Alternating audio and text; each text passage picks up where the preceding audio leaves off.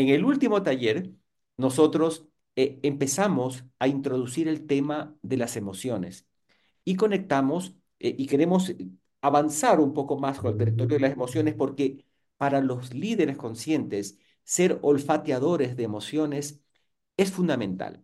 Fíjense que en el taller anterior nosotros hablamos de, de ciertas emociones que son fácilmente reconocibles. Digamos que si yo voy, eh, salgo de una conversación con mi jefe y me dijo que no a la petición que yo le hacía, es posible que salga triste.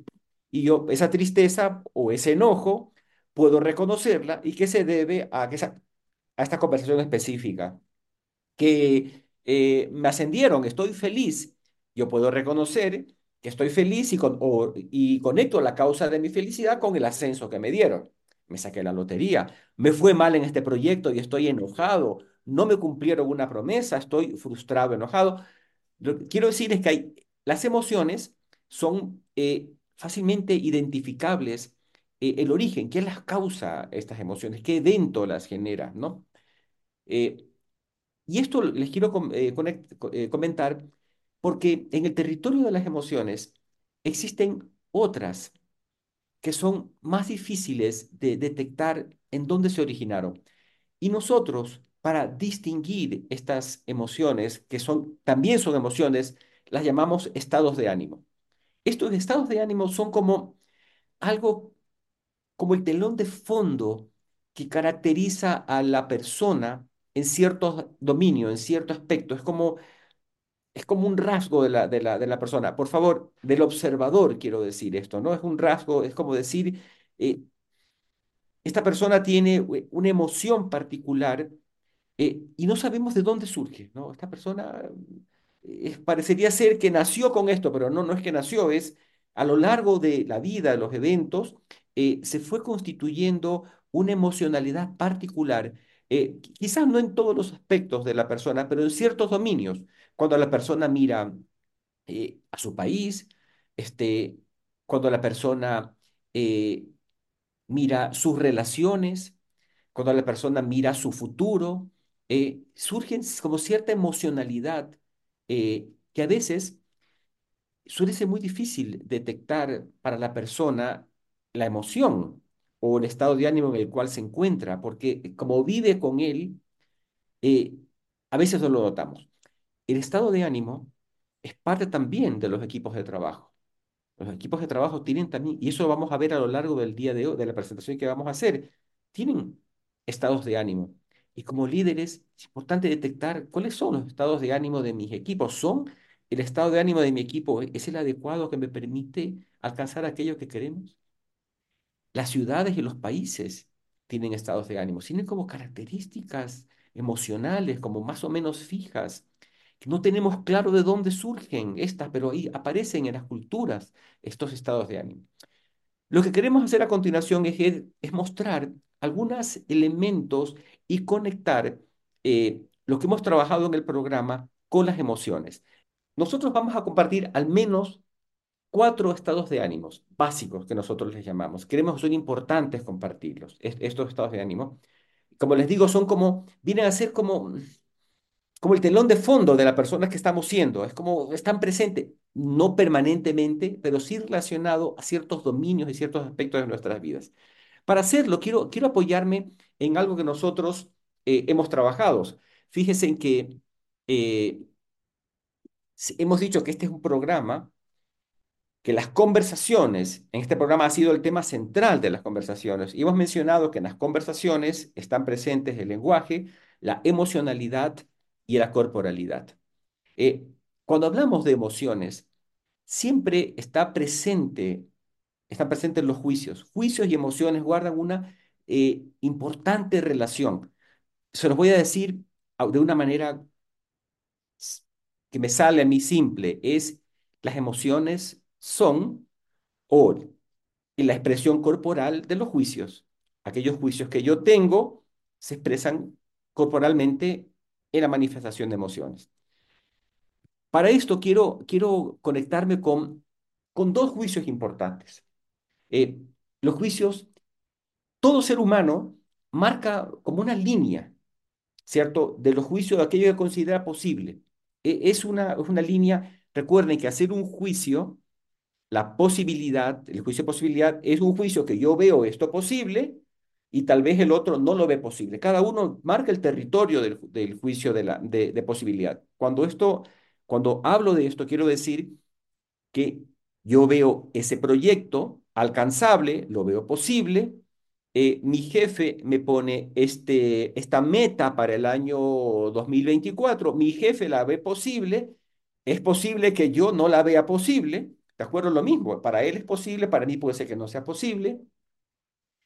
Tener mi casa propia lo veo como una posibilidad, ¿sí? Este es una, algo que puedo alcanzar, que quisiera alcanzar, o en algunos casos puedo decir, no, esto no, no es posible.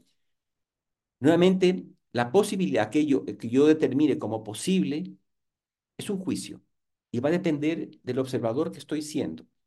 Y como es un juicio, tenemos todas las herramientas que hemos trabajado en el pasado para trabajar y poder fundamentar el juicio. El juicio de posibilidad tiene un límite que nos demarca el, nuestro territorio de acción. Hasta aquí creo que, perdón, creo que puedo. Esto no, no lo veo posible. En contraste con el juicio de posibilidad, queremos introducirles, ponemos una línea divisoria, ¿cierto? Como un límite, y queremos introducir en otro juicio, que nosotros llamamos el juicio de facticidad, y que se relaciona con lo que consideramos no posible. Juicios de facticidad, podríamos decir, históricos. Podríamos decir, eh, estas cosas ocurrieron, no las puedo cambiar. El pasado está allí, esto no es posible cambiar. En el pasado eh, habían algunas dolencias y enfermedades que eran una facticidad, no habían cura. El cólera, eh, las pestes, eh, ciertas enfermedades, que ese juicio histórico de facticidad, hoy en el presente ese juicio ha cambiado, pero en el pasado eran juicios, era una facticidad. Esto sucedía y no había nada que hacer, era una facticidad. Eh, volar durante muchísimo tiempo para los seres humanos era una facticidad que nosotros no podíamos volar. Hoy ese juicio ha cambiado. O sea, en este momento histórico, nosotros, si bien no volamos por nuestra cuenta, pero volamos por medio de recursos. Les hago esta conexión porque a veces la facticidad es temporal, ¿cierto? Esto no se puede ahora, pero quizás más adelante sí se podrá. A veces yo he tenido la ocasión de trabajar con equipos de trabajo en los cuales este, se menciona esa idea, alguien lanza una idea, no, eso no es posible, porque ya lo hemos intentado en el pasado, eso no se puede, no ha funcionado, capaz que ustedes lo reconocen también en el momento, y de pronto alguien dice, sí, lo vamos a hacer, porque hay nuevas tecnologías, hay nuevos recursos, hay nuevo equipo, hay nuevas, nuevas eh, eh, eh, entornos en el sistema. Entonces, lo que era, no era fáctico en el pasado, este momento es posible. Entonces, estoy tratando de hacer una, una conexión ante estos dos juicios, posibilidad y facticidad. Una facticidad es la idea de que vamos a morir, ¿de acuerdo? Por ahora es una facticidad. La ciencia ha trabajado y la expectativa de vida se ha incrementado, pero sigue siendo una facticidad. Ante estos dos juicios de posibilidad y de facticidad, yo quiero compartirles eh, algo que es importante, es nuestra postura ante ellos. Y de nuestra postura ante ellos surgen cuatro estados de ánimos, que es lo que queremos entregarles a continuación. Cuando yo me enfrento ante una posibilidad y la rechazo, o sea, esta situación, yo la veo como que no hay nada que hacer, no, no hay nada que hacer, me enfrento ante el juicio de la resignación. O ante esta situación, caracholes, creo que es posible cambiarla, me enfrento, perdón, me estoy saltando un poquito, ante la facticidad, ante aquello, cuando rechazo la facticidad, ante aquello que no considero que sucedió, que no hay nada que hacer, una postura desde el rechazo es el resentimiento. Ante la posibilidad, una postura ante cuando acepto la posibilidad de que esto es posible hacer algo, el juicio o la emoción que me surge la llamamos ambición. Y igual, desde la aceptación de la facticidad, este, esto sucedió en el pasado, no puedo hacer nada, lo acepto, quizás puedo reinterpretar el pasado, pero esto sucedió. Sobre estos cuatro, eh, estos dos, cuatro estados de ánimos, la resignación, el resentimiento, la ambición y la paz, queremos conversar a continuación porque son emociones, estados de ánimos muy importantes que los líderes deben detectar en sí mismos y en sus equipos y en sus organizaciones, porque a veces son los grandes obstáculos para alcanzar las metas, los sueños, las ambiciones que tenemos. Le voy a la palabra a Miguel para que nos introduzca y profundice en el estado de ánimo de la resignación. Adelante, Miguel. Gracias, viejito. A ver, perdón por lo de viejito, ese es otro dato fáctico, ¿no? O sea, es un juicio fáctico. tenemos la edad que tenemos, nada. No es un juicio de valor, es un dato. Escuchándote, me hacía la pregunta, ¿para qué traer este tema? O sea, ¿para qué meternos en esto? ¿Sí? Y lo conecto con el desafío de construir un estilo de liderazgo. Le agregamos el apellido. Es un liderazgo consciente. Entonces, lo primero es darnos cuenta que asumir la responsabilidad de ser un líder consciente implica la complejidad de hacernos preguntas sobre las situaciones que nos toca encarar, vivir, abordar, resolver todos los días. Y parte de los dilemas, dificultades y resultados que no nos gustan en nuestro trabajo y en nuestra vida personal, muchas veces tiene que ver con no haber revisado el piso emocional en el que estamos actuando y en el que estamos inmersos. Entonces, lo que estamos trayendo es este cuadro que trae Farid de estas cuatro eh, estados de ánimo que tienen que ver con emociones suspendidas en el tiempo, ocurren independientemente de que nosotros nos demos cuenta de ellas o no. Es decir, ellas están allí. Nuestro desafío como líderes es aprender a detectarlas, aprender a darnos cuenta de las señales cuando ellas están presentes y de hacernos cargo para tratar de modificar de alguna manera esas emociones que están ahí presentes en la medida en que ellas no nos ayudan o nos entorpecen lo que queremos lograr. Dicho en simple, la inocencia frente a estos temas no nos excluye de las consecuencias y de los malos resultados. No ver la ley no nos exonera de su cumplimiento. No darnos cuenta de las sopas emocionales en las que actuamos no nos evita el incurrir en situaciones que muchas veces tienen que ver con no habernos dado cuenta a tiempo de que esto estaba pasando. Entonces, lo traemos para eso, es para integrar, ampliar el abanico de posibilidades que todos podemos tener como líderes para ser consciente la capacidad que tenemos de intervenir o no dentro de esto. Y me voy a detener un, un momento en el espacio de la resignación,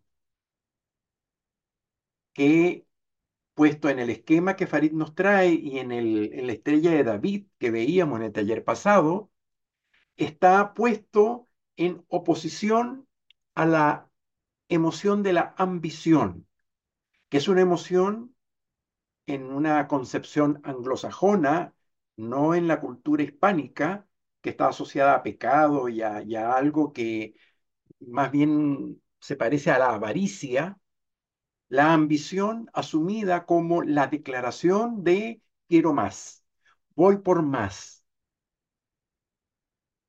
Al final, el, origen de la palabra ambición tiene que ver con aspirar a tener más, a ir por más, en todos los territorios y en todos los dominios. eh, más felicidad, más integridad, más eh, eh, mejores relaciones, más, más paz en mi vida, mejores logros en lo que quiero alcanzar en mis metas personales. Versus la postura de la resignación, que es una cierta emocionalidad que, como decía Farid, toma la línea de lo posible y la corre hacia el lado de lo no posible. Es decir, frente a distintas situaciones, frente a distintos desafíos, frente a distintas posibilidades, ascenso en el trabajo, desarrollo de nuevos proyectos, conversaciones con clientes que no tenía ni siquiera imaginado que podía atender, encarar conversaciones con ciertas personas complejas o en relaciones complejas con las cuales nos ha costado tanto, tanto tiempo encarar esas conversaciones, hacernos cargo de nosotros mismos y de encarar desafíos corporales, emocionales y, e intelectuales de nosotros. Frente a este desafío de poder hacerlo, me instalo en un cierto tipo de emoción que además tiene un cierto cuerpo. Es un cuerpo que baja los hombros, que baja toda la respiración,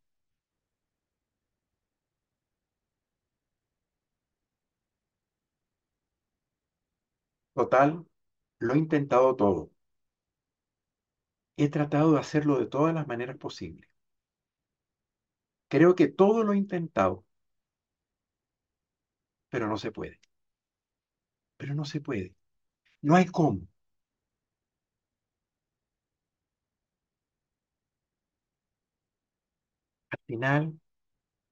No vale la pena hacerlo. Total, nada va a cambiar. Nada que yo haga va a hacer ninguna diferencia. ¿Para qué arriesgar mi trabajo, mi vida, si total al final las cosas siguen igualitas? Son expresiones, formas de redactar, son juicios que aparecen, que están vinculados con esta emocionalidad que tiene el cuerpo del decaimiento, del yo no puedo, que está expresado en una narrativa de imposibilidad y en donde al final como que el eje es decir, yo no puedo. O no vale la pena que hagamos tanto esfuerzo si el resultado siempre va a ser el mismo. Y esto tiene algunas expresiones, eh, incluso formas lingüísticas de construir algunas frases que en las conversaciones cotidianas aparecen. Gente que suele decir, sí, te escuché, pero es que, pero es que. Lo que pasa es que son formas de iniciar conversaciones muy frecuentemente de personas que están todo el tiempo en el, sí, Farid, pero es que lo que pasa es que son maneras de decir, no se puede hacer. Es imposible. Esa idea tuya tan buena sirve en otro país. En este país no se puede. No hay cómo en el Ecuador hacer lo que tú dices. No hay cómo en América Latina hacerlo. Y entramos en un territorio de justificaciones que al final son formas de explicación tóxica que nos ponen en círculos viciosos de imposibilidad. No hay cómo hacerlo. No hay cómo hacerlo. La consecuencia es un clima tóxico, un clima enredado, un clima donde las posibilidades se achican y en donde los resultados que pudieran ser de este tamaño terminan siendo modestos posibles resultados. La resignación además tiene otra particularidad, y esta es muy importante. se oculta, no se ve evidentemente. Aparece en, en, aquellas personas que dicen todo el tiempo, es que sí, pero no, no, pero no sé, vamos a ver, no, no estoy muy seguro, yo creo que mejor que no. Son expresiones lingüísticas, pero a veces no está tan evidente.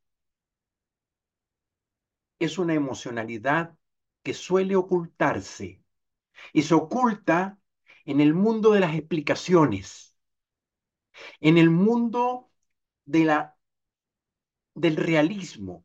No, no, Farid, no. ¿Sabes lo que pasa, Farid? Es que yo soy realista. A ti te encanta soñar, yo te escucho y sueñas, todo el tiempo andáis volado. Pero yo soy realista. Para mí, el tema de los números, de las posibilidades reales, es lo mío. Y en ese espacio no hay cómo hacer lo que tú dices. No hay cómo. Entonces todo el tiempo estoy corriendo en la línea de lo posible al espacio de la imposibilidad. Y es una decisión mía, como, como líder, como observador. Todo el tiempo estoy haciendo este trabajo de irme hacia la izquierda y de quedarme en el chiquito territorio de lo que yo creo realistamente que se puede hacer. Y en la invisibilidad de la, de la resignación aparece un concepto que es terriblemente duro y que tiene que ver con la normalización de lo posible e imposible. Se normaliza el que no es posible hacerlo, el que no hay cómo cambiar algo.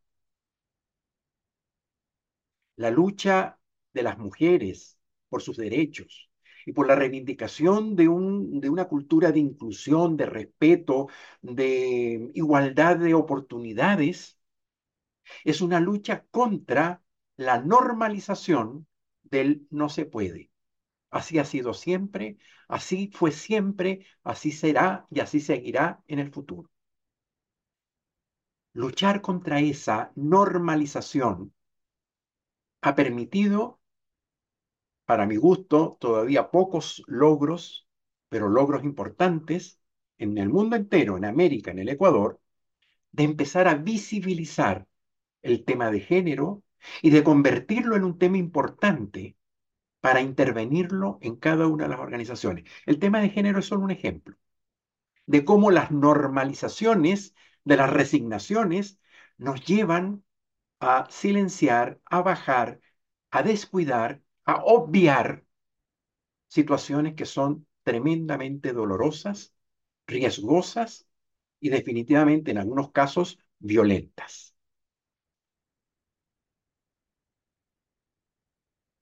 Un líder necesita tomar conciencia de la responsabilidad que tiene frente a este fenómeno de la resignación. Recientemente hace como 10 días, me puse a leer la historia del Banco Pichincha. Y me encontré con algunos personajes interesantes. Manuel Gijón, uno, primer presidente del banco en 1906, creo. Creo que fue en 1906. ¿Ustedes lo conocen? ¿Conocen su historia? Es insólita la historia de ese hombre es uno de los precursores de la electricidad y de la electrificación en Quito y en el Ecuador. Y él peleó contra él, no se puede. Todo el tiempo, no se puede, decían. No, eso es imposible. ¿Cómo traer eso para acá? Es muy caro, va a costar demasiado, no hay cómo hacerlo. Y peleó contra eso. El juicio de la imposibilidad ha corrido de este lado y él lo fue corriendo, corriendo, corriendo a este lado para hacer posible no solo la luz eléctrica en las calles de Quito, sino la instalación de un proyecto financiero que devendría en el actual Banco Pichincha. Otro personaje, Fidelega, recientemente, hasta hace poco, gran capitán de la Carpa Amarilla. Igualmente, otro terco, obstinado, peleador contra él, no se puede. No, no había nada que lo afectara más que alguien dijera, eso no se puede hacer. Y aparecía todo tipo de recursos para debatir el no se puede y correr la línea hacia el otro lado. Y me puede ir a otros personajes, independientemente de las posturas políticas de cada quien. El nuevo presidente del Ecuador y todo lo que le ha tocado vivir y enfrentar. Acuérdense, nos tocó en, en una fecha reciente, estábamos en taller instalados, sentados todos, y de repente la noticia de la toma de, una, de, una, de un medio de comunicación nos obligó a suspender y a cerrar y a tener que regresar al formato digital. Un presidente que le ha tocado tener que decir, sí se puede, sí se puede reconstruir un país, sí se pueden hacer cosas distintas. Ojalá al final lo logre, pero está instalado en mover la línea de la imposibilidad para lo posible. Y así puedo acercarme a muchos líderes en el mundo entero, en el mundo de las artes, en, el, en la política, en la ciencia, en la economía, líderes que se encontraron con la imposibilidad y dijeron, hagámoslo, atrevámonos, si es posible. ¿Por qué? Porque se instalaron, no sabía que lo hacían, pero se instalaron en convertir la emoción de la imposibilidad y de la resignación en el juicio de posibilidad. Y a partir de eso usaron un recurso que lo vimos en el segundo taller, o el tercer taller, Farid, no me acuerdo. Pero es un recurso que los traemos y les queremos como recordar. Y es el recurso de la gestión de juicios y de la fundamentación de un juicio. Cuando a mí se me aparece este juicio de no es posible hacerlo, le hago aquellas cuatro preguntas que hacíamos a un juicio. ¿Se acuerdan? Por, ¿Desde qué inquietud me estás haciendo este juicio de no se puede? ¿Cuál es el dominio en donde estás trabajando y pensando en esta, en esta imposibilidad? ¿Con qué estándar te estás comparando? Y el último, el más importante de todos, ¿cuáles son los datos que, las afirmaciones, los datos, los números que sustentan la decisión o el juicio de no poder? Fundar juicios. Porque al final, como decía Farid al inicio, y lo hemos dicho hasta el cansancio en casi todos los talleres, hay una unión entre juicio, emoción y cuerpo que nos permite intervenir las emociones desde los juicios que la sustentan. La emoción de la resignación tiene un piso en los juicios que la sustentan. Entonces, cuando decimos el juicio de no es posible hacerlo, déjame revisar y fundar ese juicio y de ver si desde la inquietud, desde el dominio, desde el estándar o desde las afirmaciones, ese juicio tiene sustento. Y si tengo dudas pues permíteme hacer y fundar el juicio contrario, el juicio de si se puede. Y le hago las mismas cuatro preguntas de inquietud, dominio estándar y, y afirmaciones. Y a partir de eso, hago un procesamiento del juicio que sustenta la resignación. Y si finalmente esto no me sirve o me genera duda o no estoy seguro del resultado que me está eh, entregando la reflexión, tengo el último de los recursos que creemos de los más poderosos y valiosos que un líder necesita cultivar, pedir ayuda. Farid, no estoy seguro de esto. Mira, yo creo que estamos corriendo contra el tiempo, tenemos apenas cuatro horas hoy en la tarde y necesitamos entregar todos estos contenidos. Eh, yo tengo el juicio de que no era muy fácil hacerlo, ¿no? Pero hice la fundamentación y me, me dio, y resulta ser que sí, sí se puede hacer, pero no estoy seguro. No estoy seguro realmente de que lo podamos hacer.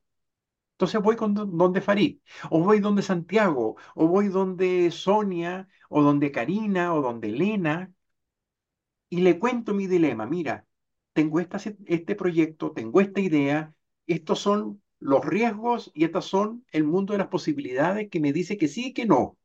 Cuéntame, ¿qué ves tú que no veo yo? Ayúdame a decidir, ayúdame a, me, a ver y amplío mi espectro de posibilidades con la mirada de otros. Como desafío y síntesis, la misión frente a la resignación de un líder es cumplir tres acciones que necesita definir. Primera acción, tal vez la más difícil de todas, reconocer los espacios de resignación en los que estoy involucrado. En mi trabajo, con mi equipo, con la gente con la que me toca trabajar, con mi jefe, con mis compañeros, con mis pares, ¿dónde estoy yo resignado y el no se puede tiene una tendencia muy fuerte en mi espacio de posibilidad. Reconocer en dónde en mi trabajo hay resignación mía. Y también en el territorio personal. Con mis hijos, ¿en qué parte estoy yo resignado? No es mi caso. Yo al revés, con orgullo digo, logré pasar por encima de todo eso. Pero sí estuve en algún momento en resignaciones resignaciones que tienen que ver con ciertas situaciones. ¿Cuáles son las resignaciones que cada uno tiene con los hijos, con la pareja, con los amigos, consigo mismo? Consigo mismo. Con el equipo de trabajo. Entonces, sí, gracias, Farid. Entonces, son dos familias de resignaciones a identificar en mi vida personal donde me incluyo yo, o en mi vida profesional, en donde estoy yo como profesional, con mi equipo, con mi gente, con, con, con todo el entorno, con mi cliente, en donde resigno. ¿Cuáles son las consecuencias de la resignación? De esa mía. Estoy todavía en la primera acción, identificar la presencia de la resignación en mi vida personal y laboral con las consecuencias que ello trae. Y segundo, segunda acción, tomar de ella, de esa lista, tomar una o dos ejemplos que sean importantes y hacer el ejercicio de fundar esos juicios. ¿No? Entonces, le, hago las, las, cuatro preguntas, inquietud, dominio, estándar y fundamentación. Son cuatro preguntas que le hago al juicio. Juicio contrario, y pedir ayuda. Estoy en el ejercicio de fundar el juicio y de revisar hasta dónde efectivamente tiene o no tiene posibilidad. Y finalmente pedir ayuda, la tercera acción. Gratuita, disponible, al alcance de todos. Bien, con, este, con estas tres acciones nos vamos entonces a, a cada uno a hacer su propia lista de resignaciones es una lista confidencial, privada, no la tienen que compartir, pero me importa que todos la hagamos. Decía, em, em, escuchando lo que, lo que traen, eh, se me aparece la figura de un líder que logra inspirar. Y un líder, un líder que inspira es aquel líder que llevar la línea de lo posible a un territorio más amplio que hace el juicio de posibilidad y que a partir de allí desarrolla las posibilidades, empoderando a su equipo en la ambición como una emoción importantísima de aspirar a más. Y para hacerlo necesita aprender. Aprender a hacerlo, aprender a aprender, aprender a validar, reconociendo la fuerza de su equipo, creando valor y adaptándose a las nuevas posibilidades. ¿Se dan cuenta de lo que acabo de hacer? He nombrado las siete cualidades del líder Banco Pichincha. Inspira, desarrolla, empodera, aprende, reconoce, crea valor y se adapta. Todo lo que hemos traído se vincula directamente con esas siete características. Y nos importa que cada uno se haga la pregunta permanentemente, ¿cuál de estas cualidades será la más importante para poder abordar los territorios de resignación. ¿Cuál será la que más me ayuda para enfrentar la resignación? Y aquí pueden usar el chat. Para ustedes, ¿cuál de las siete cualidades de liderazgo son las que más nos ayudan a salir de la resignación, del no se puede? Inspira, desarrolla, empodera, aprende, reconoce, crea valor o se adapta. Lorena, inspira, ¿vale? Uy, inspira, se adapta, reconoce, empodera, adapta, adapta, inspira, adapta, adapta, adapta, empodera, empodera, empodera, adapta, desarrolla, desarrolla, inspira, inspira, se adapta, empodera, crea valor, adapta, adapta, adapta, inspira y adapta. Son como que las dos más que más se repiten. Pero están presentes todas, las siete cualidades, Miguel. Claro, claro, claro. Empatiza, agregó Jessica, que no estaba en la lista, pero muy bien, gracias. Empatiza es parte de el reconocimiento del otro. Bien, gracias. Efectivamente, de eso se trata, de hacernos permanentemente la pregunta frente a distintos dilemas, ¿cuál será la habilidad que más me ayuda a construir el tipo de liderazgo que me hace falta en este momento? Y ustedes saben, ser líder de clientes no es lo mismo que ser líder de equipos o ser líder de pares o ser líder de clientes eh, externos o ser líder de mi jefe, esto es algo interesante, aprender a liderar hacia arriba, o la más difícil de todas, el liderazgo de mí mismo. ¿Cuál es en distintos momentos y en distintas situaciones eh, la característica de liderazgo que más me ayuda? Queremos ahora entrar en otra, en otra distinta. La resignación es una emocionalidad que cierra posibilidades y que restringe el camino, que nos achica el camino. Frente a ella decimos la ambición es la vacuna para tratar de ampliar las posibilidades y de mover el juicio de posibilidad hacia la derecha, tratando efectivamente de mirar, fundando los juicios que caracterizan esa emoción, en lo que sí es posible hacer. Hay otra emoción que también aparece dentro de las dinámicas organizacionales, dentro de los sistemas, dentro de las organizaciones, empresas y dentro de las familias y las casas. Es una emoción que está asociada al pasado. Viene del pasado. París la dijo hace un momento atrás.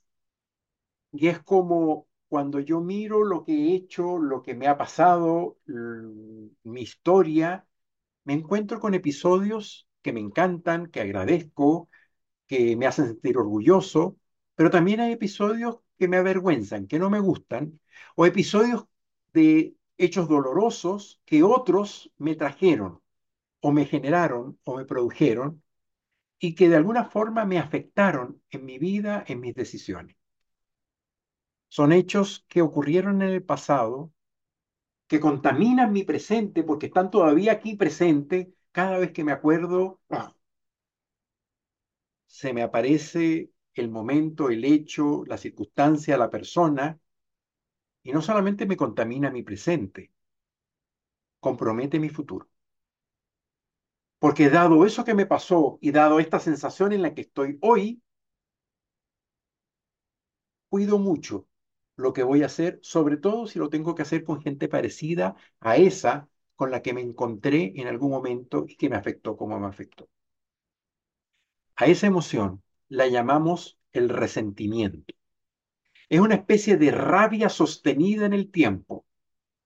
Una rabia que se ha mantenido durante mucho tiempo y que juega apareciéndose en los momentos en que menos queremos y menos nos gusta y aparece como una forma de actuar desde el juicio de esto me hace daño, esto me compromete, esto, igual que me pasó en el pasado, me sigue afectando hoy.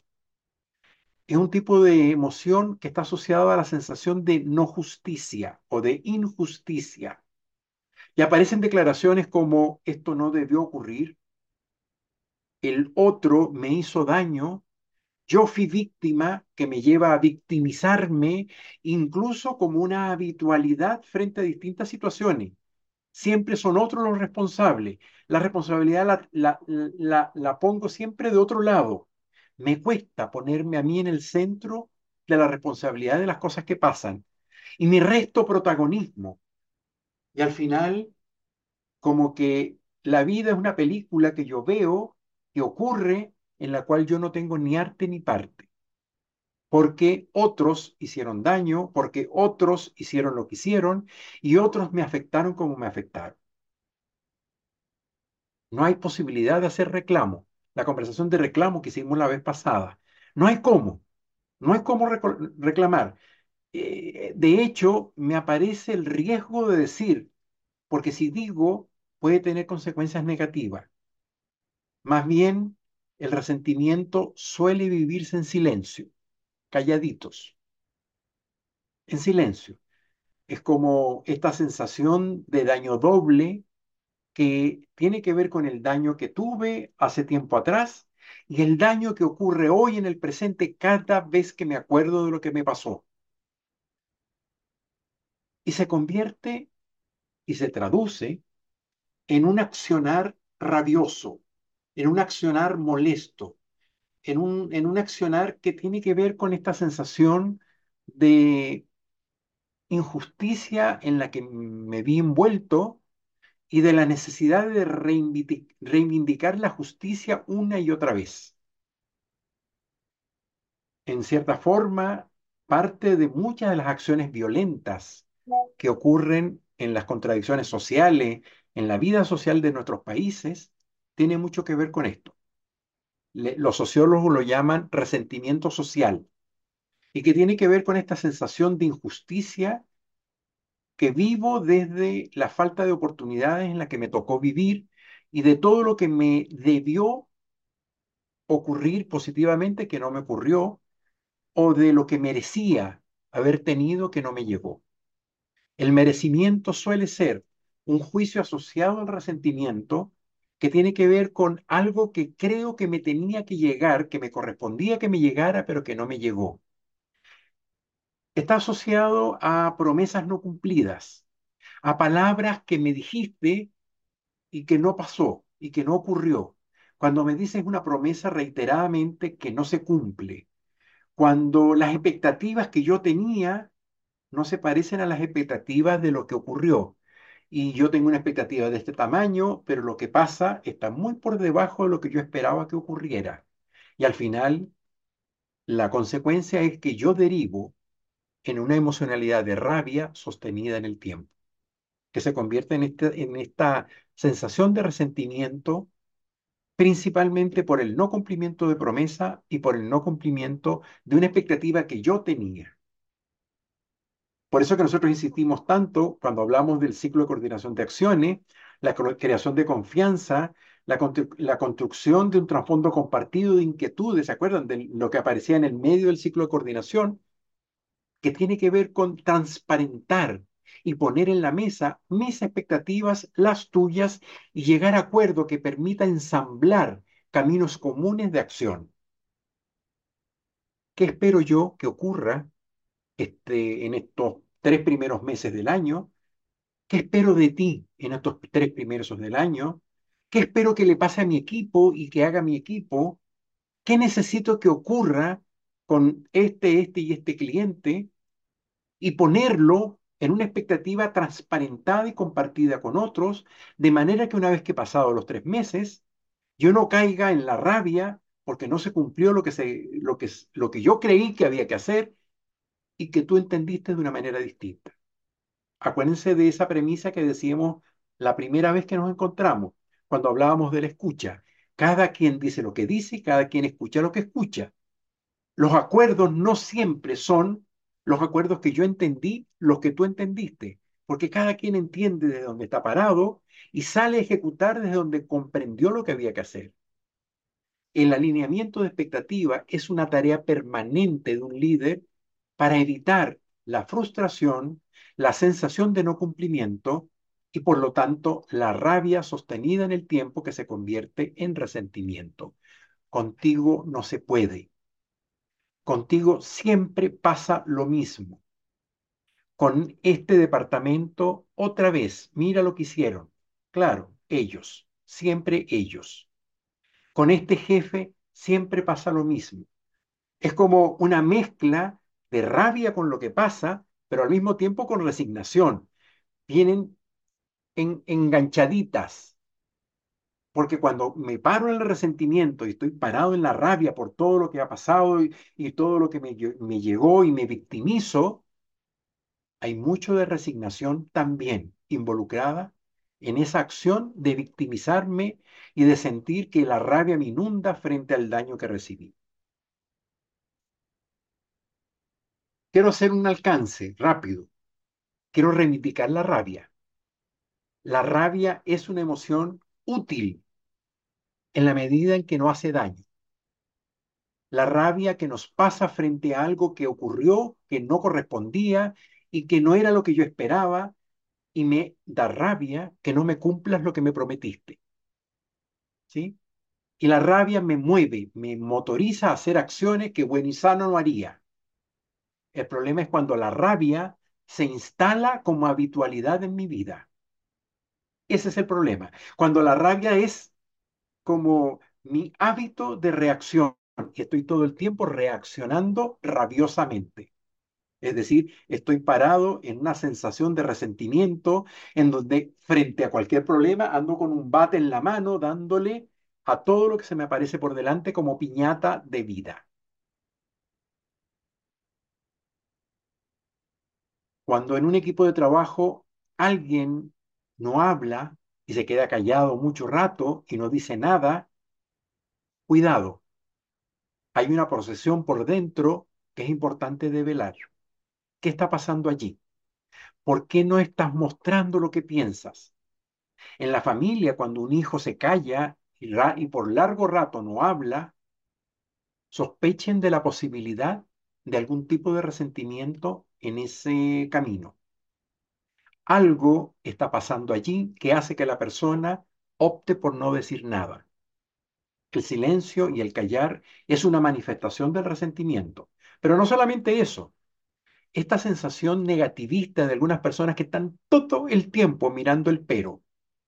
Sí, pero, no es posible. No, no, no. Y están todo el tiempo cuestionándolo todo. O viendo todo el tiempo el medio vaso vacío, peleando y llorando por todo aquello que no tenemos, que nos falta, que, que, que falta por hacer. ¿Conocen gente así? Gente negativista, que hacen de la, de la, de la negación y de la negatividad casi que una militancia de vida y de trabajo. Y están todo el tiempo cuestionándolo todo. Ojo, advierto nuevamente, reivindico el que haya personas críticas y el sentido crítico que todos necesitamos cultivar para no aceptar todo lo que nos llega. Muy bien. El problema es cuando eso se hace el hábito y la forma de vivir. Y estamos parados en, la negatividad permanente. O los volátiles. Eh, en Chile hay una expresión que dice prende con agua.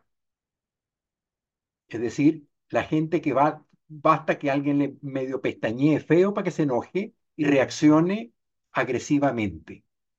O sea, gente que no le cuesta nada, pero nada, nada, nada, reaccionar enojado frente a cualquier situación que interpreta como agresión o interpreta como una falta de cualquier cosa que considera que debió haberse cumplido. Los rabiosos, los enojones, los eh, sensibles, eh, que, que están parados en una cierta volatilidad y una cierta inestabilidad emocional al final. O es la incapacidad de sostener, de mirar, de evaluar, de reflexionar y de reaccionar, no en el mismo idioma, no en la misma manera, sino con la calma y la tranquilidad que un líder necesita generar para inspirar, desarrollar y empoderar. La manera de hacernos cargo de la rabia y de la rabiosidad expresada en el resentimiento, exactamente igual que con la resignación. Es un juicio que hacemos. de incumplimiento. Y aquí regreso, ¿se acuerdan ustedes del esquema que hacíamos para la conversación de reclamo? Verificar en primer lugar si había o no había promesa. Porque a lo mejor yo estoy enrabiado por una promesa que no me cumpliste y de la otra parte jamás, nunca entendió que había promesa y de la otra parte están felices porque nada, nunca pasó nada malo y nunca entendí que tenía que hacerme cargo de algo. Verificar la promesa, verificar las expectativas, o sea, verificar que efectivamente estamos en la misma cancha. Eh, habilitar el reclamo es otra herramienta poderosa. Habilitar la posibilidad de poder decir, a ver, Farid, eh, estoy muy incómodo con algo. Permíteme, por favor, regálame un rato de, de, tu tiempo. Quiero conversar contigo de algo que, que, a mí me está afectando y no sé si estoy bien eh, parado en lo que estoy diciendo. No sé, déjame verificar contigo. Permíteme, por favor, conversarlo.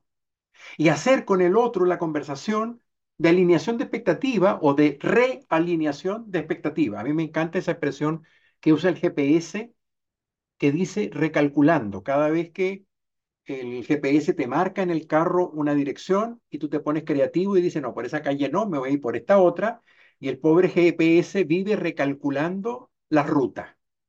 ¿Sí? Bueno, exactamente de la misma manera, yo voy recalibrando promesas y expectativas permanentemente, sobre todo aquellas promesas que me importan mucho con la gente que me importa mucho, con mi pareja, con mis hijos, con mi equipo de trabajo, con mi jefe. Estoy todo el tiempo recalculando como GPS a ver si efectivamente estamos en, en cada momento con las mismas expectativas y con las mismas promesas. Y por supuesto, lo que decíamos anteriormente, de hacer el ejercicio de fundamentación del juicio que generó la rabia sostenida en el tiempo que me ha habitado tanto tiempo. Tal vez, y pudiera ser, que el juicio que he tenido durante tanto tiempo, hoy ya no tiene justificación, hoy ya no tiene asidero. Y finalmente, un, un, un recurso que también eh, está disponible, y es el ejercicio del perdón. El pasado no lo puedo cambiar. El daño que me hiciste no lo puedo, no lo puedo cambiar tampoco. Pero puedo decir, nunca más ese daño me va a volver a dañar. No tengo que decirle a otra persona te perdono. Yo no soy quien para perdonar a nadie. Pero sí puedo declarar cerrado eso y trabajar ese tema para decir, ya, lo que pasó, pasó, y puedo en paz mirar mi futuro y mi presente con confianza, creyendo en que sí puedo construir el camino y el territorio que como líder, como mujer, como hombre, quiero tener para mí. Ese es el desafío, esa es nuestra convocatoria. Miguel decía que le vamos a dar como a dejar un poquito el tema de las emociones atrás. Yo les diría que sí y que no. Eh, vamos a, a, conectar. Fíjense en que la, la propuesta eh, de este programa, en el primer día eh, que nos reunimos, en el primer taller, entramos en la noción, en caer en cuenta de que hacemos nuestro trabajo por medio de las conversaciones. Decíamos que hago, por, cada uno de nosotros tiene una especialidad, una especialidad, una experiencia eh, técnica específica en algo, pero la forma como hacemos nuestro trabajo tiene que ver con la capacidad de conversar y más adelante en el programa vimos de coordinar acciones eh, con los, con los demás. ¿Qué hicimos en este programa? Cogimos el fenómeno de la conversación y lo cortamos en tres grandes pedazos. Dijimos lenguaje, eh, emocionalidad y cuerpo. Y dentro del lenguaje fuimos cortando en otros pedacitos, fuimos como abriendo y en los dos últimos encuentros hemos trabajado, en los, sí, los dos últimos, en el territorio de las emociones y a lo largo del programa hemos ido incorporando también la presencia, la corporalidad como un elemento fundamental de, de las conversaciones. Entonces, ahora lo que queremos hacer es juntar todo esto y volver a la unidad de la conversación. Fíjense en que la forma como conversamos o la calidad de nuestras conversaciones define nuestra calidad de vida, nuestros resultados, lo, lo que es posible, lo que no es posible. Hemos hablado de los juicios de posibilidad y de facticidad. Muchos de esos juicios de posibilidad o de facticidad o de posibilidad o de imposibilidad se fundan o se funda el juicio contrario a través de la, conversación. Eh, nosotros, en este punto del programa, queremos entregarles una noción adicional. Queremos que ustedes se conviertan en diseñadores de conversaciones. La palabra diseño tiene que ver con para las distintas situaciones que enfrentamos, existen un tipo de conversación efectiva para esa conversación. No todas las conversaciones son iguales.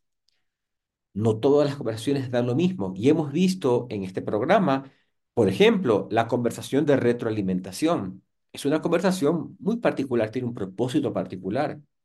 En los talleres anteriores vimos la conversación de reclamo, es un tipo de conversación muy particular que busca un propósito particular.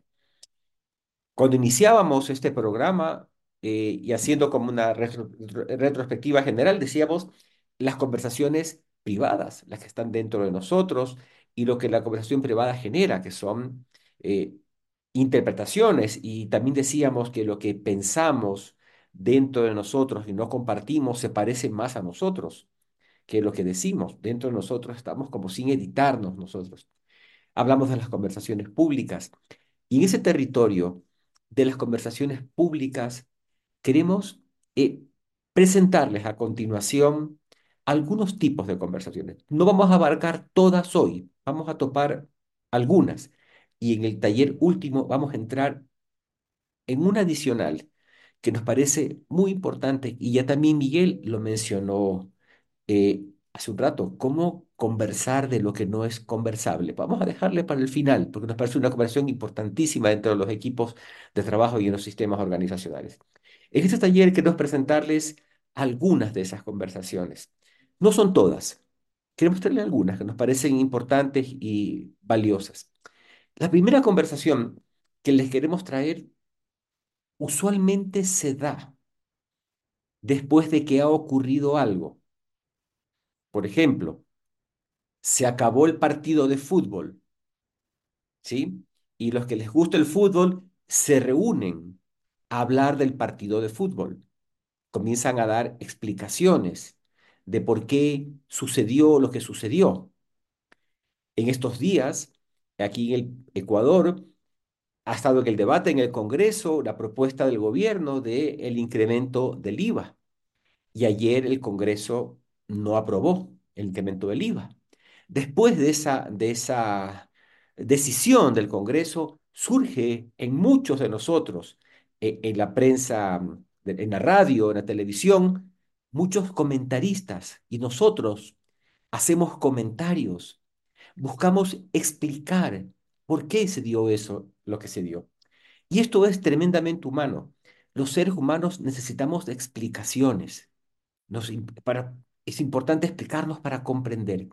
Entonces, esta primera conversación tiene justamente el nombre, la conversación de juicios y explicaciones. ¿Por qué de juicios? Porque esta conversación fundamentalmente está basada en juicios. Entregamos juicios. Mira, no se aprobó la ley por esta razón, por este motivo, es que se está pensando en esto otro. Lo entregamos juicios, más o menos fundados. En nuestro conocimiento del entorno, entregamos explicaciones, ¿cierto? Lo que hacemos es sumamos los juicios y generamos como historias, como narrativas, ¿no? Eh, que buscan explicar el, el fenómeno, la situación. En este caso, el ejemplo que les pongo, no se aprobó el, el incremento del, del, impuesto propuesto por el gobierno. Esta es una explicación, esta es una eh, conversación muy importante. Igual, a fin de mes vemos los resultados del equipo y no nos, no, no nos satisfacen y tenemos una conversación de juicios y explicaciones, a ver qué pasó aquí, qué sucedió, cuál es la importancia de esta, de esta conversación, es nos ayuda a comprender y nos damos, nos muestra el camino o algunas posibilidades de acción que podrían generarse cuando comprendemos. O sea, si, si no comprendo algo, es muy difícil que yo voy a proponer acciones. Entonces, esta conversación es una conversación muy importante tener. Tiene un riesgo esta conversación. Tiene el riesgo de que se prolongue y se vuelva contagiosa, pegajosa, tóxica, se vuelva como rica y se vuelva en una conversación eh, de justificaciones. Es una conversación en la cual emitimos juicios. Es que esto es así, porque no me enviaron la información, es que siempre pasa lo mismo. Es una conversación en donde, ahora ya lo podemos decir, la emoción presente es como la resignación. Y comenzamos en una espiral de juicios, a compartir juicios sin fundamentos, y nos emocionamos, nos, nos conectamos unos a otros, caemos tiene que ver con el chisme también, una conversación de, de, chismear un poco, ¿no? Que tiene algo de un gustito, somos humanos, nos gusta un poquito esto de acá. Ahora, ¿por qué se los, se los mencionamos? Porque como líderes, líderes conscientes, es importante tener conversaciones de juicio y explicaciones cuando las cosas no funcionan, cuando las cosas funcionan, por qué funcionó, reunirnos con nuestro equipo de trabajo, generar un espacio para comprender lo que sucedió. Eso es fundamental tenerlo y les invitamos a que lo hagan. A veces no se da, porque a veces estamos en la vorágine de la acción, de generar acciones, de la ejecución, y no nos detenemos a mirar, a tener esta conversación de juicios y explicaciones. Pero cuando estamos en esta conversación de juicios y explicaciones, es importante que el líder diga, ojo, ya, suficiente. Corremos el riesgo de caer atrapados en una conversación tóxica, que es la conversación de justificaciones, que tiene que ver con la resignación. Mm, es que esto es por esto, el es que que decía Miguel, esto es por esto, comenzamos a caer en esa, en esa conversación. Y ojo, juicios y explicaciones nos dan la posibilidad de vislumbrar acciones posibles. Y eso es lo importante de esta conversación. Fíjense, nosotros queremos que en este en el taller del día de hoy hacer algunas prácticas, algunas prácticas tipo laboratorio, eh, porque es importante experimentar, vivir para poder hacernos cargo, Leo, de esto. Para hacer las prácticas, les pedimos que vayan en modo de observación. Miren, vamos a hacer una conversación. Ya les voy a explicar el, cuál va a ser la conversación que vamos a tener en la sala chica. Pero lo que les quiero invitar es que vayan en modo de observarse. ¿Qué me pasa cuando estoy en esta conversación? ¿Qué observo al grupo? Eh, ¿de qué, qué emociones me genera conversar, eh, tener esta, conversación que estoy teniendo? Esto es importante. Vaya en modo como de el científico de laboratorio. Venga a observarse usted mismo y también observar la dinámica de lo que está pasando. ¿Ok? Eh, quiero hacer la diferenciación del contenido conversado que a algunos les costó tanto como lo dicen, porque efectivamente el programa aporta valor. Entonces, ¿cómo poder hablar de la inaplicabilidad de algo que veo que tiene valor? Por un lado, pero por otro lado, lo que más nos importaba con la, con la consigna y con el ejercicio que hicimos fue que se den cuenta que este tipo de conversaciones ocurren frecuentemente en distintos niveles y que es una forma de como de justificar lo que no se puede o de justificar los resultados no logrados o de justificar aquello que no estoy pudiendo hacer. La justificación, como decía Farid, es un tipo de conversación eh, que evita la responsabilidad, que evade la responsabilidad y que tiende a tirar la responsabilidad hacia afuera, hacia otro. Otro es el culpable de lo que me pasó, del resultado que estamos teniendo, no yo, no yo, es por otro lado. Y si hay que buscar responsabilidad, es en mi jefe, en el otra área, con mi equipo, con estas tres personas de mi equipo que son insoportables. O sea, eh, siempre consigo hacia afuera la responsabilidad. Y sin negar que hay una cuota afuera, esa manera de reflexionar me, me saca a mí de mi rol y de mi responsabilidad. Cuando se encuentren con este tipo de conversación de justificaciones, tóxica, dañina, cuando se encuentren con esa conversación, la recomendación fundamental para el líder es no participe, no se haga parte. Y si puede, disuélvala. Instalando preguntas, instalando posibilidades distintas, pero no permita que esto se convierta en cultura dentro de la organización, dentro de su equipo, dentro de su casa. Porque es un tipo de conversación que al final genera mucho más daño que valor. Muéstrame la lámina 12, por favor, Alex. Quiero mostrarles lo que hemos venido haciendo rápidamente. Ok. Ante cada problema, ante distintas situaciones que se nos presentan, la, la pregunta es, ¿cuál es la conversación o el tipo de conversación que me hace falta? Entonces, con Farid hemos estado presentándole varias de ellas. La siguiente, por favor. La primera que nos mostró Farid fue conversación de juicios y explicaciones, ¿no? En donde aparecen los distintos componentes de ella, la explicación que nos hace falta y la justificación, que es la siguiente, la siguiente, por favor, que es la conversación de explicaciones convertida en tóxica, que es la que acabamos de experimentar, ¿no? El gran riesgo quedarnos atrapados en ella y no superar los problemas que fueron eh, motivantes de la conversación. La siguiente, por favor. Queremos ahora mostrarles otro tipo de conversación. Es una conversación que nos parece muy importante en los equipos de trabajo y que tiene que ver con aquella conversación que hacemos para pensar en posibles acciones para resolver un problema. Yo, yo como líder tengo la solución del, del, del, problema que voy a tener. Yo tengo la solución. A mí se me ocurrió. Pero esta vez tengo el tiempo y me voy con mi equipo y les digo, mira, tenemos esta, el siguiente dilema. Para estos tres primeros meses nos piden hacer esto y esto. ¿Qué se les ocurre a ustedes que pudiéramos hacer? No voy con mi solución. Voy a escuchar lo que a ustedes se les ocurra tengo el presupuesto, tengo el camino, no tengo muy claro qué hacer. Voy con mi equipo a mostrarles la duda. ¿Qué se les ocurre a ustedes que podemos hacer con esto? ¿Cuál creen ustedes que sea la mejor solución para invertir este presupuesto que nos acaba de llegar? Para, para junio nos están pidiendo este proyecto.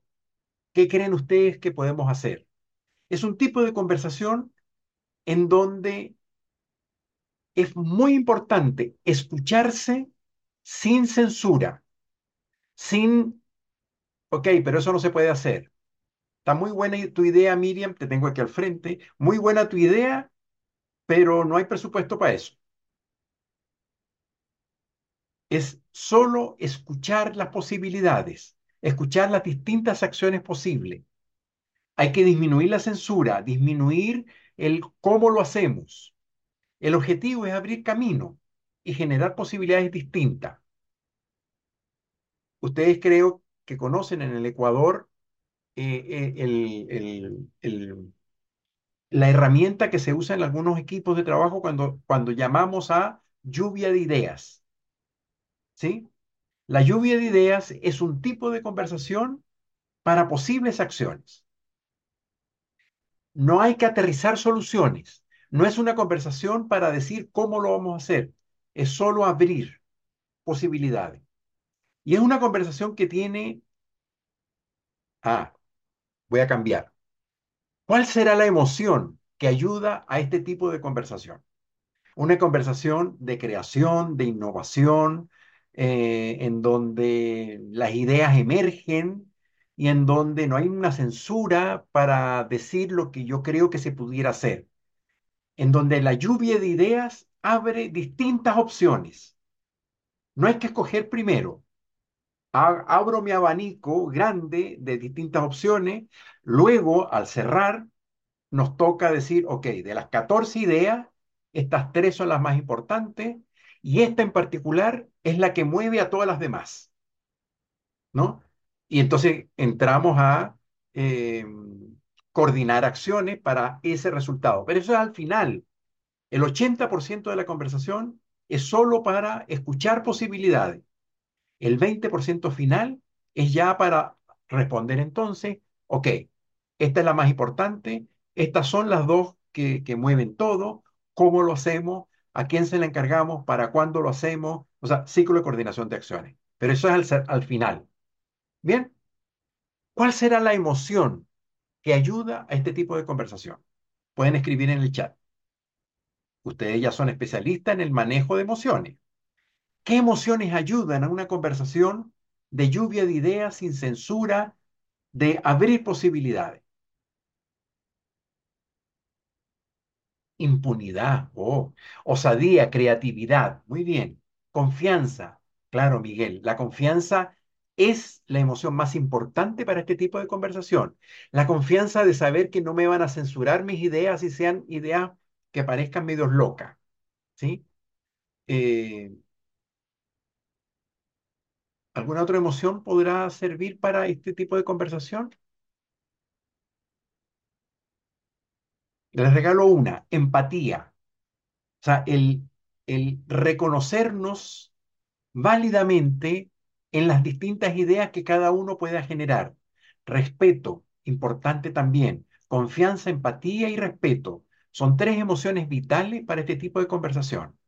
Y además también una cierta corporalidad, una corporalidad como distendida, tranquila, de apertura.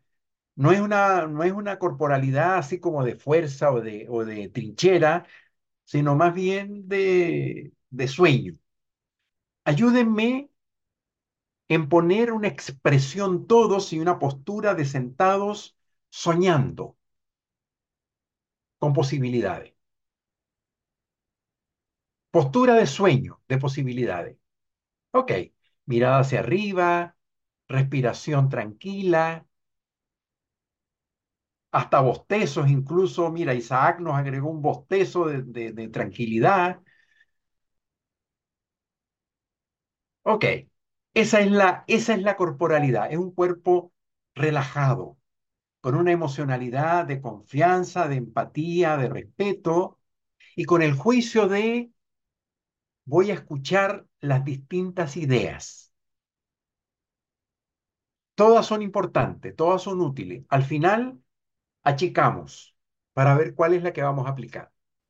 Eh, queremos avanzar en, en otro tipo de conversación, pero para esto quiero pedirle su ayuda. Quiero que me, quiero hacer un juego con ustedes. Ya, y por favor, les pido que se sienten ¿sí? Eh, como en posición hacia adelante un poquito, como si estuvieran, primero pongan sus pies, eh, háganle presión a la parte gordita de los dedos, ¿cómo se llama? las almohadillas de los dedos, es como si hubieran, estuvieran a punto de salir corriendo, ¿de acuerdo? Pónganse así, el cuerpo para adelante y les voy a pedir que mientras les cuento lo que les voy a contar, mantengan esa posición, o sea, cuerpo para adelante, como si estuvieran listos para salir corriendo, ¿de acuerdo?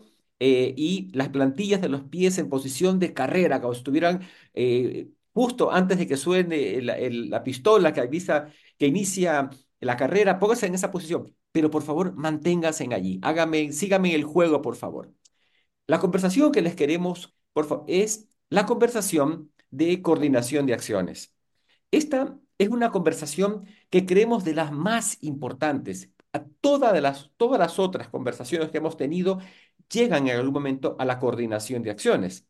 Esta es la, conversación que nos permite superar un quiebre. O sea, ya, ustedes ya han generado las ideas, mantengan la posición que les dije, no se olviden, ya han eh, generado las ideas, ¿de acuerdo? Y ahora, para que esas ideas lleguen a la práctica, eh, viene la coordinación de acciones.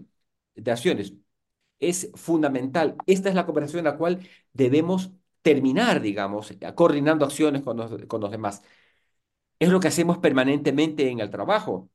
Co- esta es la conversación que tiene que ver con las promesas, con los pedidos que nos hacemos. Le trabajamos en algunos de los talleres anteriores, nos metimos en el ciclo de la coordinación de acciones. Esta es una conversación fundamental, ¿sí? Hemos visto algunas conversaciones, como la del reclamo también, que es una conversación que tiene que ver con coordinar nuevas acciones, buscando hacernos cargo de aquello que no funcionó y también de preservar y cuidar la relación. Esta conversación es fundamental mantenerla. Sigan con la posición corporal, por favor, no se olviden.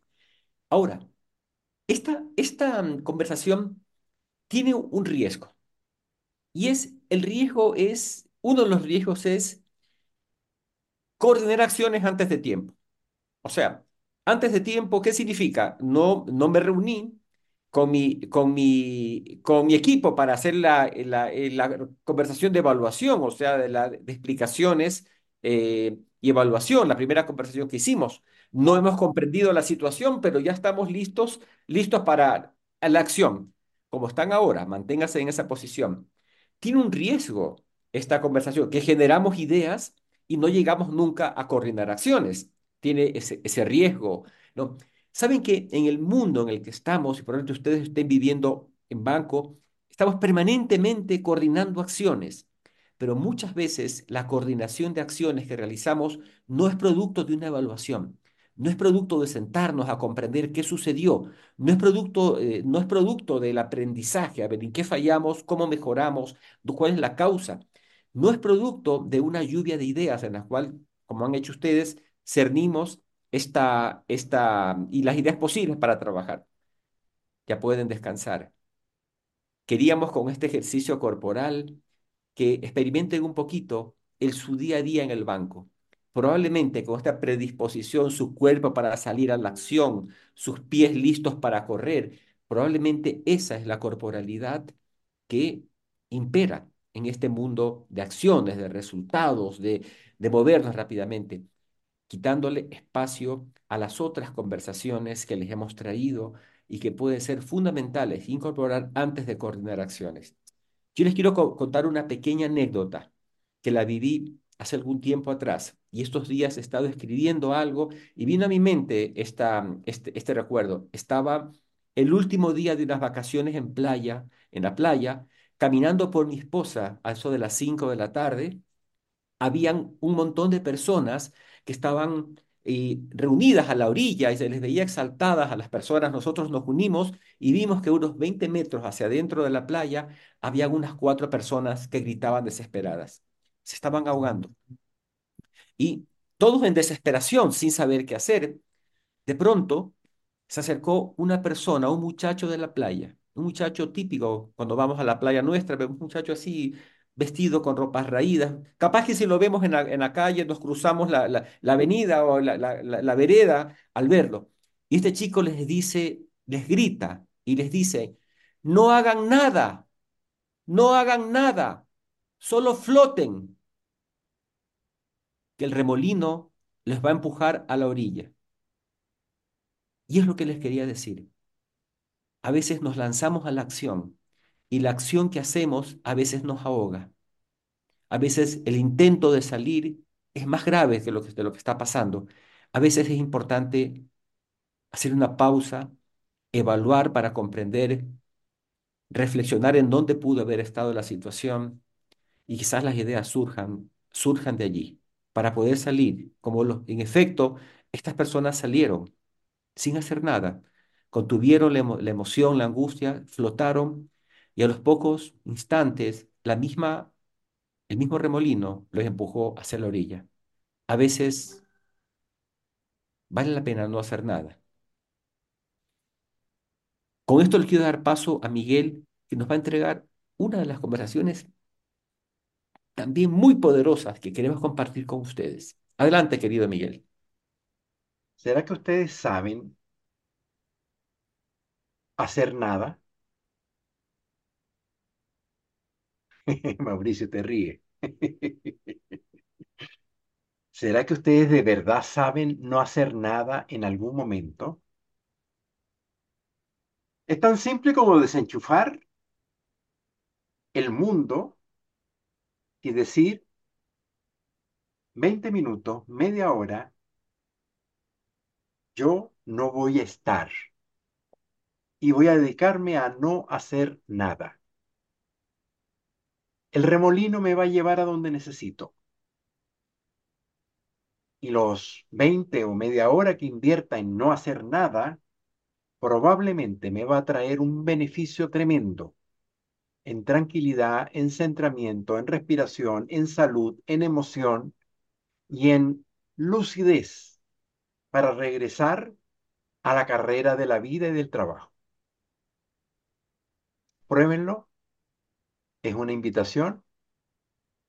El curso de no hacer nada no es este, ese es otro curso, pero es un curso importante también tomarlo. Es gratuito, es disponible, cada uno lo tiene en sus manos. Solo hay que pelear contra ese enemigo que a veces construimos nosotros, que se llama pobrecito del tiempo. Es que no tengo tiempo, es que no me da el tiempo, es que el tiempo no nos da. El tiempo no tiene la culpa.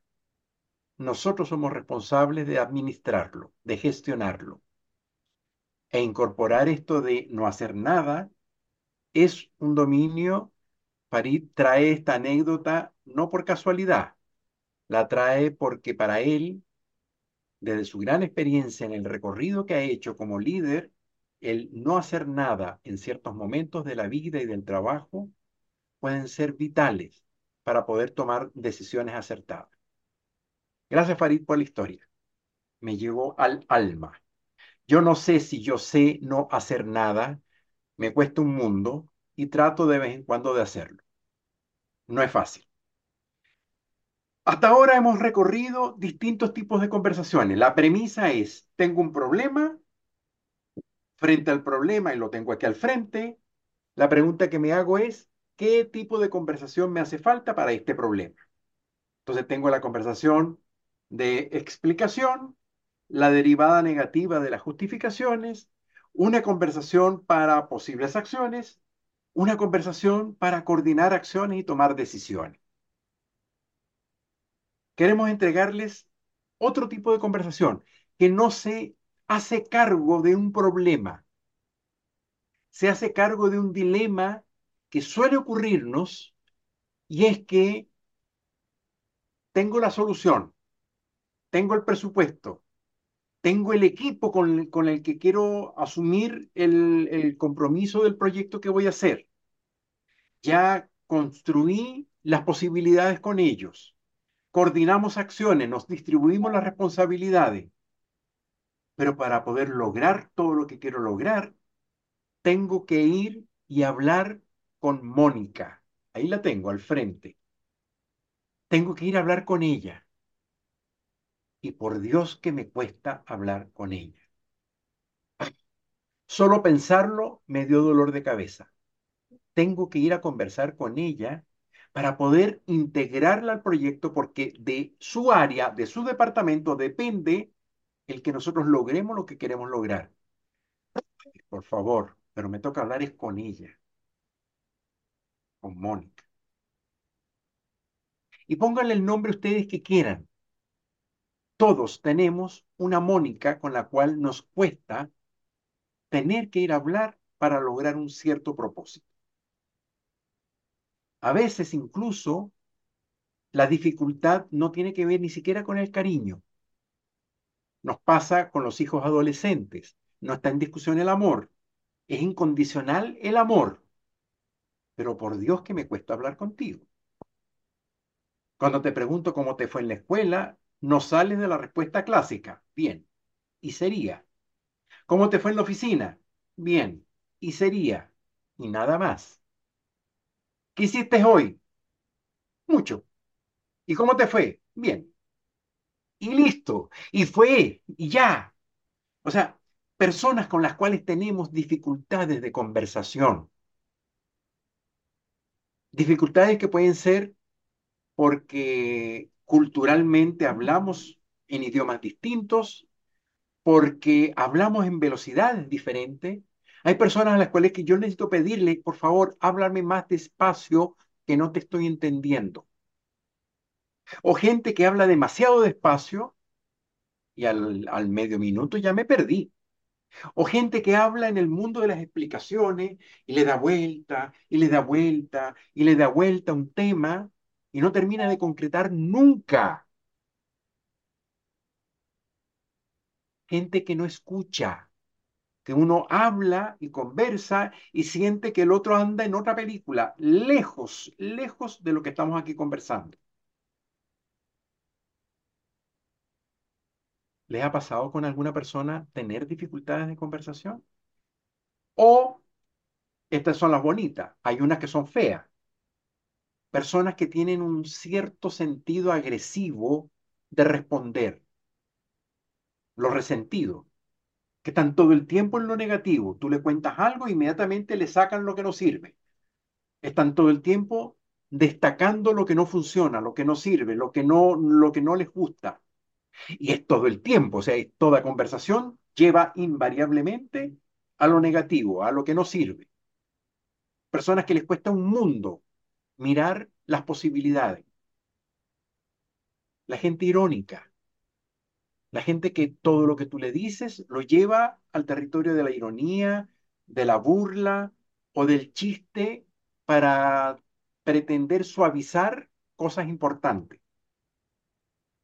la gente que tú sientes que no te respeta, que no te valida, que cuando tú hablas con esa persona, sientes que te está mirando en menos. Ah, llegaste tú, Mónica. Ok. ¿Qué me vas a decir ahora? Esa actitud a veces arrogante, prepotente, que no me ayuda a conversar contigo. Son distintas situaciones culturales, sociales, de conversación, emocionales, que me hacen tener un mundo de dificultad para conversar contigo. Es un tipo de conversación entonces que da cuenta no del tema que tenemos en común, sino de cómo construir un protocolo que nos permita conversar de manera diferente. Esto es muy interesante es una conversación que habilita conversar, es decir, es una conversación para poder conversar. No es una conversación para resolver nada. Es un tipo de conversación que no resuelve problemas, solo conversa de cómo conversamos. Repito, una vez más, repito, es una conversación para ver cómo tú y yo conversamos de mejor manera. ¿Qué te hace falta a ti para tener una mejor conversación entre los dos. Entonces, es una conversación que tiene una cierta pauta, una cierta, una... Por favor, Alex, dame, dame la lámina de la conversación para posibles conversaciones. El objetivo de esta conversación es construir un protocolo que nos permita conversar. El tema, el tema principal es la sensación que tengo yo de dificultad de poder conversar contigo. Y es una conversación que hay que hacerla con un clima emocional de mucho respeto y cuidado por el otro. Cuidado con acusar al otro de que el otro no sirve, de que el otro es, es lo que es o lo que yo creo que es. Es una conversación en donde la escucha mutua y el respeto es el secreto para poder lograr un buen protocolo que nos habilite a ambos para poder conversar todo conflicto, todo conflicto termina en un proceso de conversación en donde la primera conversación es cómo las partes se van a poner de acuerdo en una misma mesa para hablar antes de hablar del tema.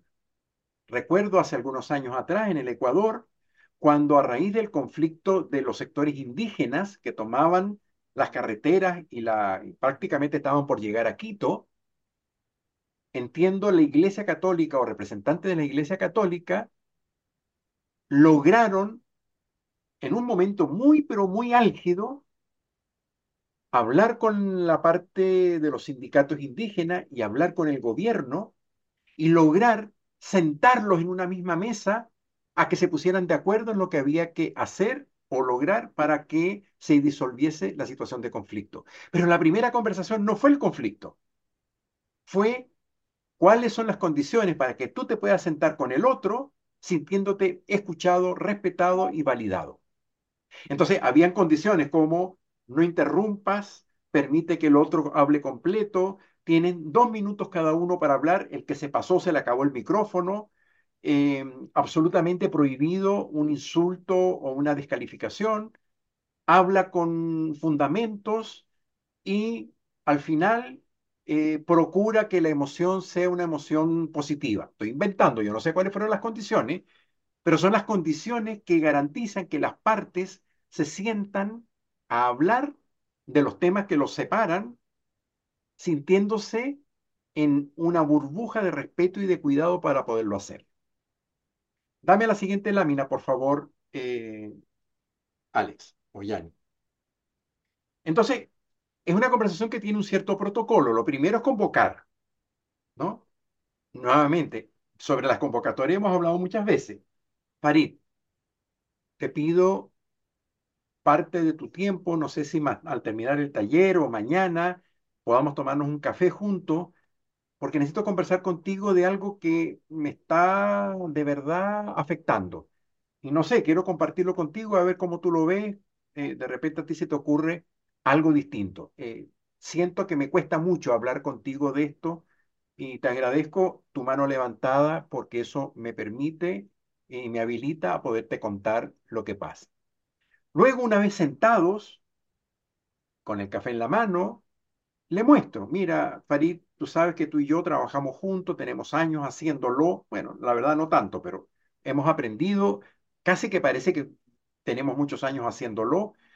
Eh, y quisiera que, mira, este aspecto en particular, cuando conversamos, me cuesta. Yo siento que tú eres un hombre muy ocupado, como que te concentras en muchas cosas y cuando hablamos hay un momento en que no siento que me estás escuchando, que no me estás atendiendo, como que mira por otro lado, como que estás, mira, no sé, me pasa que como que el multitask te, te captura y como que no siento que estás conmigo cuando te estoy diciendo lo que te estoy diciendo. Es lo que a mí me pasa.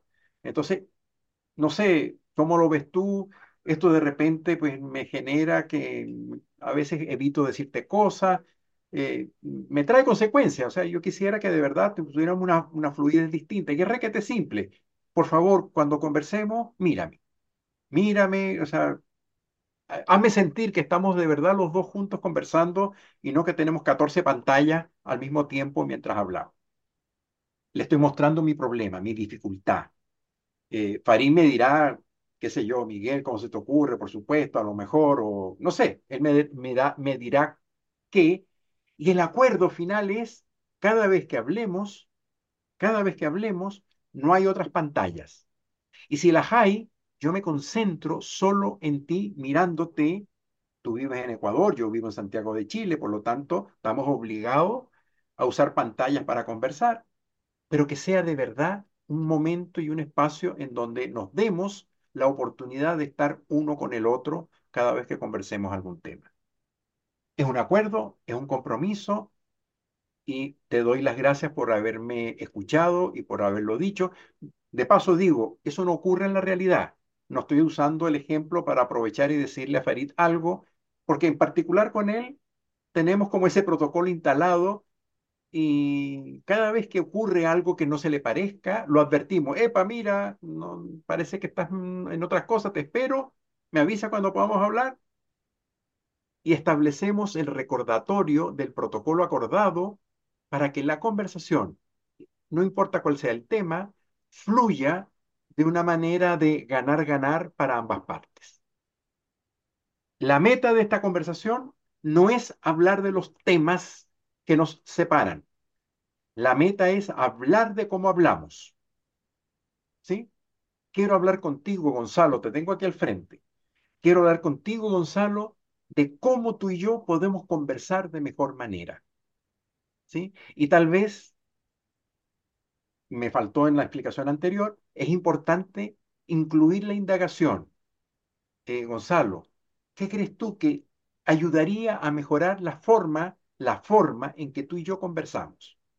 ¿Qué te hace falta para sentirte de mejor manera en, la manera como conversamos? ¿Cómo quisieras tú que fueran nuestros hábitos de conversación?